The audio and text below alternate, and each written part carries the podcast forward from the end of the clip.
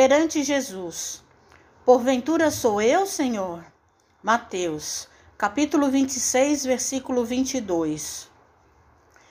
Diante da palavra do Mestre, reportando-se ao espírito de leviandade e defecção que os cercava, os discípulos perguntaram afoitos: Porventura sou eu, Senhor? E quase todos nós, analisando o gesto de Judas, incriminamo-lo em pensamento. Por que teria tido a coragem de vender o divino amigo por 30 moedas? Entretanto, bastará um exame mais profundo em nós mesmos, a fim de que vejamos nossas próprias negação à frente do Cristo. Judas teria cedido a paixões políticas dominantes, enganado pelas insinuações de grupos famintos de libertação do jugo romano. Teria imaginado que Jesus no sinidério avocaria a posição de emancipador de sua terra e de sua gente, exibindo incontestável triunfo humano. E apenas depois da desilusão dolorosa e terrível teria assimilado toda a verdade.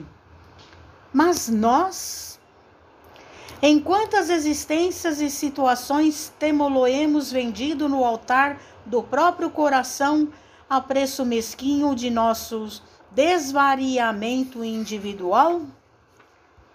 Nos prélios da vaidade e do orgulho, nas exigências do prazer egoísta, na tirania da opinião, na crueldade confessa, na caça da fortuna material, na rebeldia destruidora, no ouvido de nossos deveres, no aviltamento do nosso próprio trabalho.